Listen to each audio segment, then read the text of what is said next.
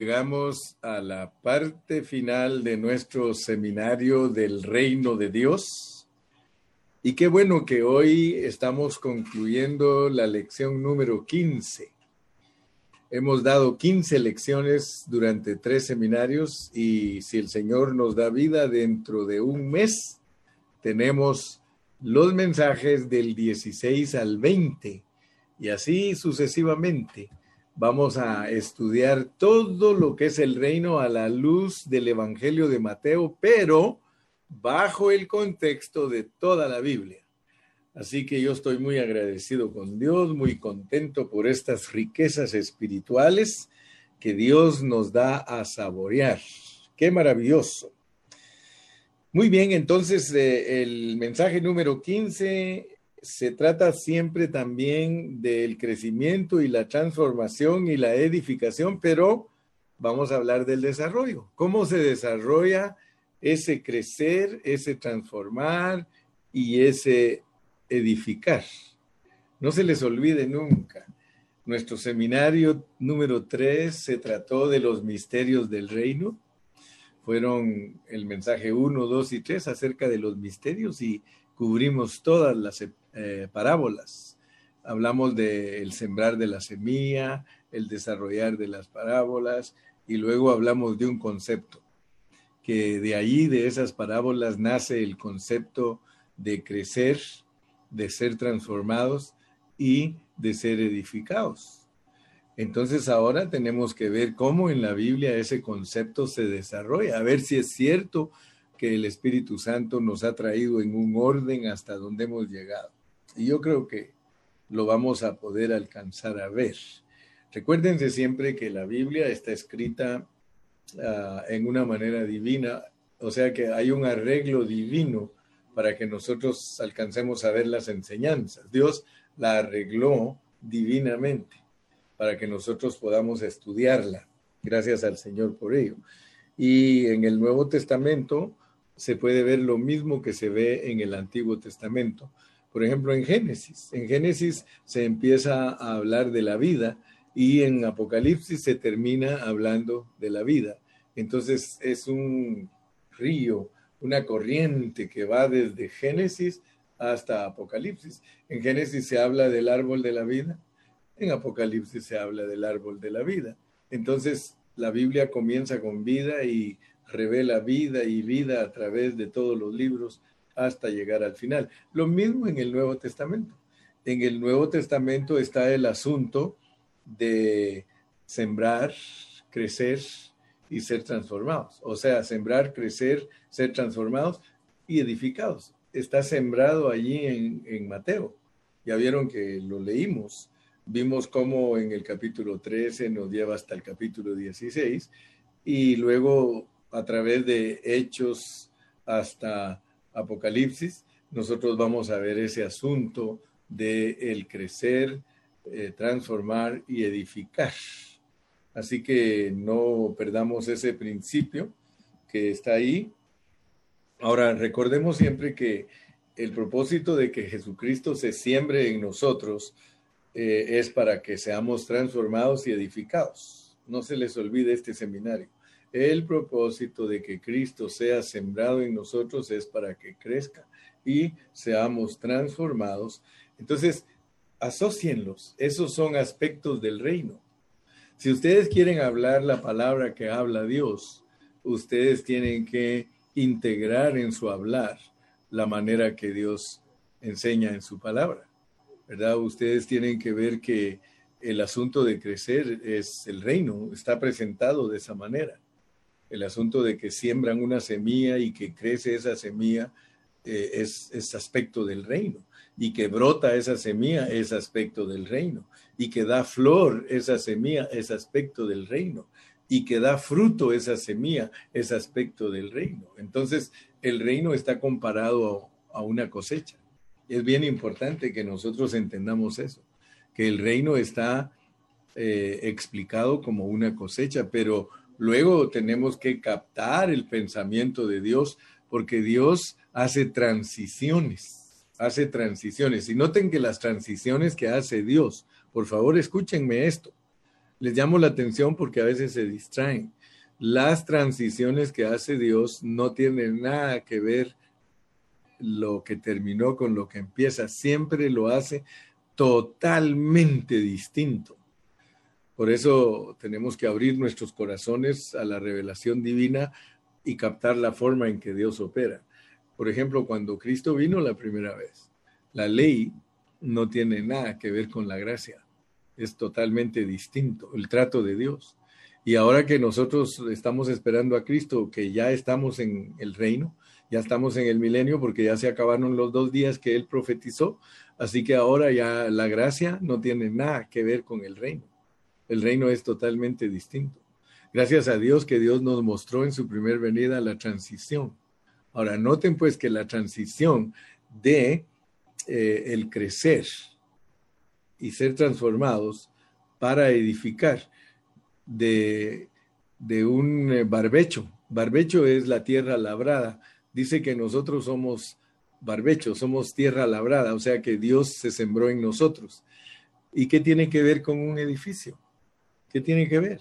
No tiene que ver en absolutamente nada, pero ese es el hablar divino. O sea que Dios para mostrar la cosa que sigue siempre se divorcia totalmente de todos los conceptos.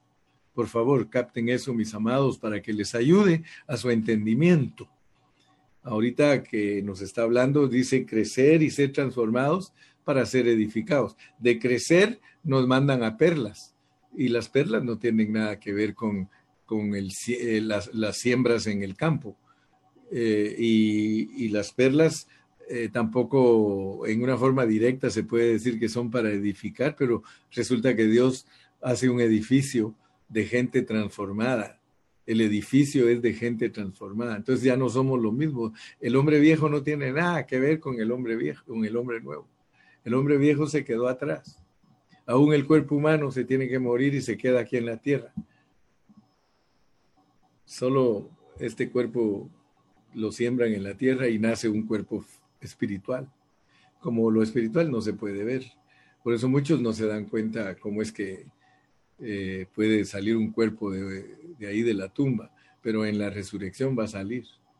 Ahora, los que estén en la esfera física, si Dios quiere, lo pueden ver a uno, si no, no. Pero eso está explicado pues en la vida de Cristo. Muy bien. Entonces, yo creo que tenemos bien claros los conceptos.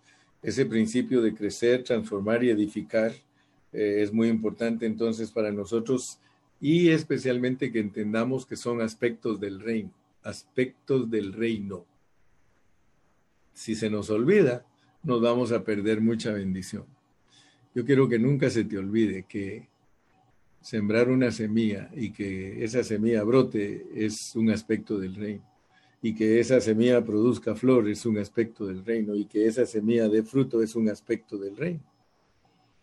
Ahora, eh, cuando Juan el Bautista proclamó que el reino de los cielos se había acercado, eh, vino el Señor Jesús. Entonces nosotros tenemos que saber que el reino de los cielos es Cristo. Entonces eh, piensa bien lo, lo que estamos hablando, ¿verdad? Porque si el reino de los cielos es Cristo, eh, nos está diciendo entonces que Cristo sembrado dentro de nosotros como una semilla, es Él el que va a crecer, Él es el fruto, Él es el que va a, brotar, Él es el que va a florear en nosotros y Él es el que va a dar fruto. Entonces en la cosecha lo que Dios va a recoger aquí en la tierra de nosotros como tierrita es a Cristo, a Cristo. Eh, o sea que eventualmente pues nosotros nos vamos a volver Cristo, eventualmente. Cuando terminemos nuestra carrera, nosotros somos el Dios hombre, ese Dios hombre que Cristo es la cabeza y nosotros el cuerpo. El nuevo hombre es el Dios hombre, es la mezcla de Dios con el hombre. No tengas miedo, eso antes era herejía para los que no sabían, pero ya a estas alturas el cristiano que ha entendido, ha entendido y no nos debe de asustar. Somos el Dios hombre, es un Dios corporativo, un Dios hombre corporativo. Nosotros no fuimos creados para que nos adoren, o sea que nosotros no tenemos la vida de Dios eh, para ser una deidad. No, no, no estamos hablando de eso. Por favor, que quede bien claro. Cuando el hermano Carrillo te habla del Dios hombre, te está hablando de los hombres que tenemos eh, la vida y naturaleza de Dios, la vida y naturaleza de Dios como hombres, porque hubo uno que vino a la tierra que tuvo la vida y la naturaleza de Dios, que es Jesucristo. Y Él es Dios hecho carne. Aunque muchos no lo entiendan, no te preocupes si esas personas no entienden quién es Jesucristo, porque yo conozco teólogos que dicen que Jesucristo no tuvo dos naturalezas. Claro que tuvo dos naturalezas y tiene dos naturalezas. Ahora Él tiene la naturaleza humana con Él, pero Él es divino porque Él es el verbo y el verbo es Dios. O sea que no hay pierde, hermano. ¿Para qué nos vamos a hacer la vida imposible? Gracias a Dios que ahora comprendemos claramente. Entonces, eh, Mateo no es un libro que solamente nos presente doctrinas o que solamente nos, nos presente historias. No, Mateo es un libro que nos presenta el reino en su desarrollo. Aleluya. Ahora puedes ver, ahora que ya escuchaste estas lecciones, te puedes dar cuenta que Mateo es un libro que nos presenta el desarrollo del reino, pero como semilla. Ahora lo alcanzas a ver, ¿verdad? Que Mateo es el libro de la Biblia que nos presenta el reino de Dios como una semilla con su desarrollo. Crece, se vuelve perla y eventualmente se vuelve una casa y eventualmente una ciudad. Entonces, gracias a Dios que Dios nos ha revelado. Esa es la pureza de la palabra. Y si tú enseñas eso, vas a ser un buen maestro y si enseñas eso, vas a ayudar a la gente a que madure y que sea transformada, porque lo que Dios quiere es transformar a los cristianos para poderlos edificar juntos, porque casi todos nos reunimos en iglesias locales. Bueno, ahorita nos tienen castigados a todos, pero ¿por qué creen ustedes que le quitan los privilegios a los niños? Cuando la mamá o la maestra castiga a los niños, le quita privilegios porque el, castigo más fuerte es quitarle a uno privilegios, hermano. No es ni siquiera pegarle con vara. El verdadero castigo es cuando a un niño le quitan sus privilegios, hermano. Si el papá, por eso es que le dicen a los papás, acostumbra a tus hijos a que tú les das un regalito cada fin de semana. A nosotros, aunque sea cinco centavos, nos daban cada fin de semana. Entonces, cuando nos portábamos mal, nos quitaban el, el allowance del fin de semana. Entonces, eso castiga más a los niños, hermano, que pegarles y todo. Aún a los adolescentes, hermano. Usted tiene que quitarle los privilegios. Esos adolescentes que son malcriados y que hacen lo que les da la gana, quítenle privilegios. Ay, hermano Carrillo, yo ya no le puedo quitar privilegios a mis hijos porque están muy grandotes, ya trabajan. Claro que puedes quitarles privilegios. Siempre estimúlalos. Lo que pasa es que ya les quitaste el estímulo. Yo estimulo a mis hijos Aun cuando mis hijos trabajan, yo los estimulo. Y si los quiero castigar, ya sé, ya no les doy nada. Aleluya. Si se portan mal, les quito su allowance. Pero yo a mis hijos los tengo acostumbrados desde chiquitos. Yo soy un papá que todo el tiempo le ha dado allowance a sus hijos. Así que si yo quiero castigar a uno de mis hijos, solo le digo, hoy no te voy a dar porque te has portado mal. Me recuerdo que cuando la Jocelyn estaba chiquita, yo siempre le decía así, le decía, si te portas mal, le voy a decir a tu mamá y le voy a decir que te pegue.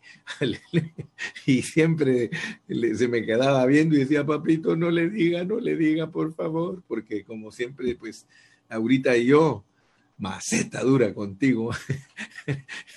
ahorita fue creada dura, duro, por eso ella es una mamá dura, porque yo la crié duro ahorita. Ahí la ven ustedes, que es una princesita bella y una reina bella. Se la robó el Iván, pero, pero yo siempre la castigué, siempre la castigué a mi hija. Y ella siempre me decía, igual que mi hijo, los dos me dijeron, papá, a nosotros nos gustó cómo nos creó usted, porque yo no, no, los, no les dejaba pasar nada. ¿Por qué estoy hablando de, de todo esto, hermano? A saber por qué, pero la cosa es de que lo hablé. Entonces, hermano, vamos a seguir entendiendo que el reino de los cielos, el reino de los cielos se desarrolla. El reino de los cielos eh, eh, tiene su forma de ser explicado en la Biblia. Nunca te olvides, nunca te olvides que el Señor eh, tiene un desarrollo de el, crecer, o sea, cuando te hablo del crecer, te estoy hablando de sembrar la semilla, tiene que crecer, tiene que brotar, tiene que dar flor y tiene que dar fruto. Entonces nunca te olvides que así es como Dios enseña en su palabra. Así es como Él enseña. Y entonces lo puedes ver. Vamos a, ya como, como casi estoy terminando, solo vamos a Romanos. Vamos para que veas cómo es que se desarrolla este asunto, porque todo el meollo del asunto es para que el reino de Dios se, se esparza, o sea, que crezca. El reino de Dios tiene que crecer en nosotros. Cristo tiene que crecer en nosotros. Romanos 14, eh, vamos a ver el versículo 17 y 18. Romanos 14, 17 y 18 dice, porque el reino de Dios no es comida ni bebida, sino justicia y paz y gozo en el Espíritu Santo. Porque el que en esto sirve a Cristo agrada a Dios y es aprobado por los hombres. Entonces, nosotros necesitamos ver que, este pasaje nos muestra que el reino está presente hoy y que el reino eh, simplemente eh, es eh, la vida de la iglesia. El reino es la vida de la iglesia. Dice, porque el reino de Dios no, no es comida ni bebida, sino justicia, paz y gozo en el Espíritu Santo. Está hablando de la iglesia. Es en la iglesia donde nosotros tenemos paz, tenemos gozo, tenemos el Espíritu Santo. ¿Te recuerdan ahora que estamos estudiando Filipenses? Les mencioné que eh, hay regocijo cuando todos nosotros estamos creciendo en Cristo, cuando estamos madurando y somos unánimes. Eh, hay mucho gozo en la iglesia. El gozo de la iglesia es porque todos nosotros tenemos paz. Mira lo que dice que es, es el reino de Dios, porque el reino de Dios no es comida ni bebida, sino justicia, paz y gozo, paz y gozo en el Espíritu Santo. Anoche les prediqué que Pablo dijo, regocijaos. Y les dijo otra vez, regocijaos hablando de que tenemos que ser unánimes. El gozo está bajo el contexto de ser unánimes. Así como eh, el, el, para mí, todo lo puedo en Cristo que me fortalece, está bajo el contexto de que tenemos que vivir conformes con todo lo que Dios nos da y que no estamos buscando cosas materiales, pero que también los hermanos que nos tienen que ayudar, nos tienen que ayudar porque dice que el que predica el Evangelio, que viva del Evangelio. Yo si a mí los hermanos no me ayudan, entonces yo tengo que ver si voy a, juntar botes, ¿verdad? Pero yo no creo que a ustedes les guste encontrar a su pastor juntando botes en, las, en esos recipientes azules. ¿Qué haría usted si me encuentra uno de estos días juntando mis botecitos ahí en, en, los recipientes azules? Le da risa a mis hijos porque mis hijos serían los primeros que dirían, ¿cómo va a hacer eso usted, papá? ¿Verdad? Pero me acordé de mi abuelita. Mi abuelita era una eh, era muy buena conmigo cuando yo era chiquito. Y me dan ganas de llorar cuando lo cuento esto. Pero mi abuelita me encontró a mí en la calle y me encontró vendiendo. Y como mi abuelita me había creado a mí como rico, porque mi abuelita cuando yo estaba pequeño, ella le apretó a mi papá para que nos diera mantenimiento ella le sacó child support a mi papá, pero cuando yo estaba chiquito, ya mi papá ya no nos quiso ayudar porque se murió mi abuelita, pero ella me encontró en la calle y venía, se había huido del hospital porque a ella le empezó a dar el Alzheimer's. Y entonces eh, ella venía del hospital y me dijo, usted no va a ir a vender y me quitó la venta y me dijo, vámonos de regreso a la casa. Y yo llorando le decía, no, abuelita, démelo porque me van a pegar. Pero no era mi mamá, pues, la que nos tenía, sino que yo estaba al cuidado de, de mis tíos y ellos me mandaban a vender porque no, no teníamos dinero y teníamos que ganar para comer.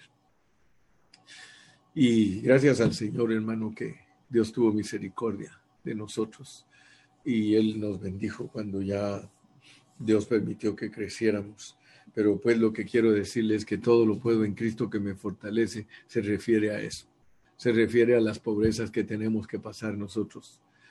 Ayudémonos como cristianos, no dejemos a los hermanos padecer. Yo no le pido por mí, por eso Pablo dice, yo no estoy pidiendo por mí, yo pido por otros.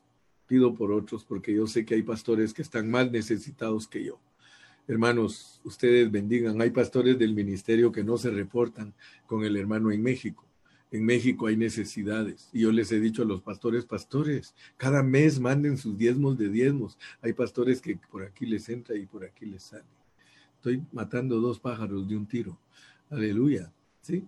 Porque tenemos tesorero en México y él muchos ni se reportan con él. Hay hermanos pastores que tienen años de años de no bendecir el ministerio. Ojalá que Dios les hable a su corazón. Se dieron, se dieron cuenta que soy bien aprovechado, ¿verdad? Dijeron, ay, los pasajes los aprovecho. Sí, los aprovecho, hermano, porque el reino de Dios no es comida ni bebida, sino gozo, paz en el Espíritu Santo. Queremos que los hermanos tengan paz. Proveámosles, proveámosles para sus necesidades. Yo tengo pastores en México que están más necesitados unos que otros. Yo sé que hay pastores que Dios los ha bendecido mucho económicamente, pero son, mire, años de años de no bendecir al hermano Carrillo, mucho menos al ministerio. Bueno, ya me quejé, aguanten mi locura. Vamos a 1 Corintios. Aleluya.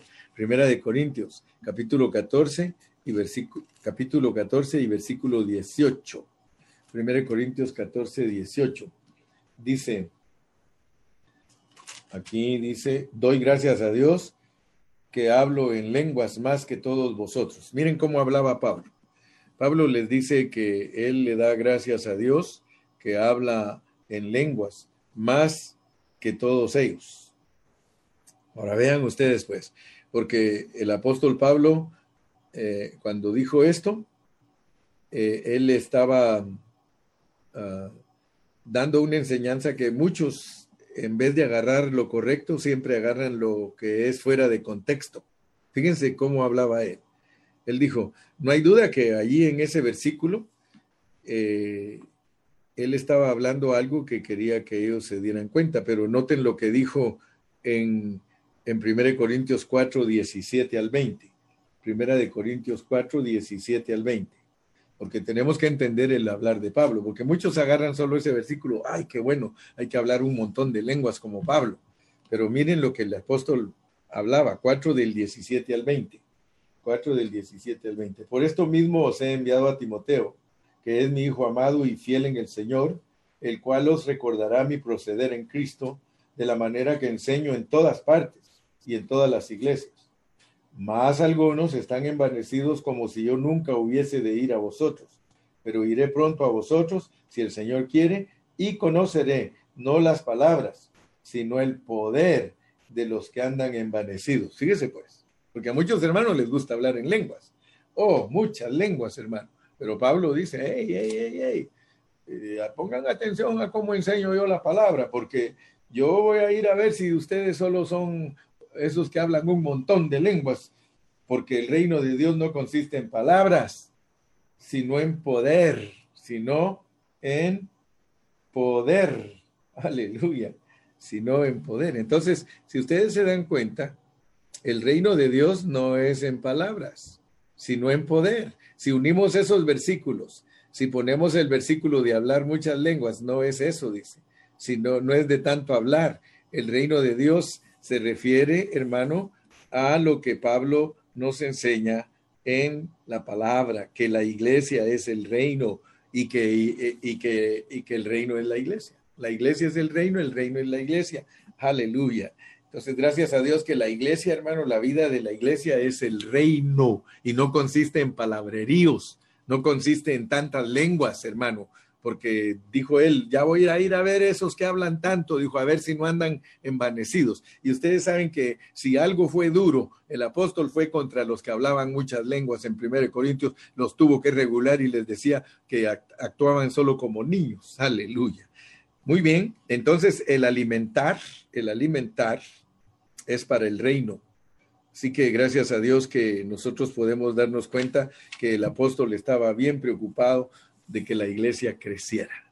Entonces, como ya se me acabó el tiempo y gracias a Dios, y todavía tienen que entregar el reporte de los de CCC, claro, corto y conciso, a mi, a mi cuñada Mili ya se le había escapado el segundo término, claro, corto y conciso, corto y claro y conciso, conciso, claro y corto, como lo quieran decir, al revés, al derecho, pero es lo mismo. Entonces, eh, yo le paso el tiempo al hermano Iván, pero solo termino con esto, hermano Iván. La semilla crece, madura y produce flor y, gloria a Dios, eso es para tesoros y perlas. Termino con esto. Oigan bien con lo que termino, porque tesoros y perlas son para transformación. Dios va a transformar al pueblo de Israel cuando lo saque de ahí porque es un tesoro. Ya saben ustedes que cuando Cristo regrese, Él va a escarbar en la tierra, saca a Israel que está como, como tesoro escondido y los regenera a todos, los vuelve piedras preciosas los va a transformar en el milenio. Ellos van a estar enseñando la palabra de Dios en toda la tierra, la ley de Moisés, pero Dios los va a transformar.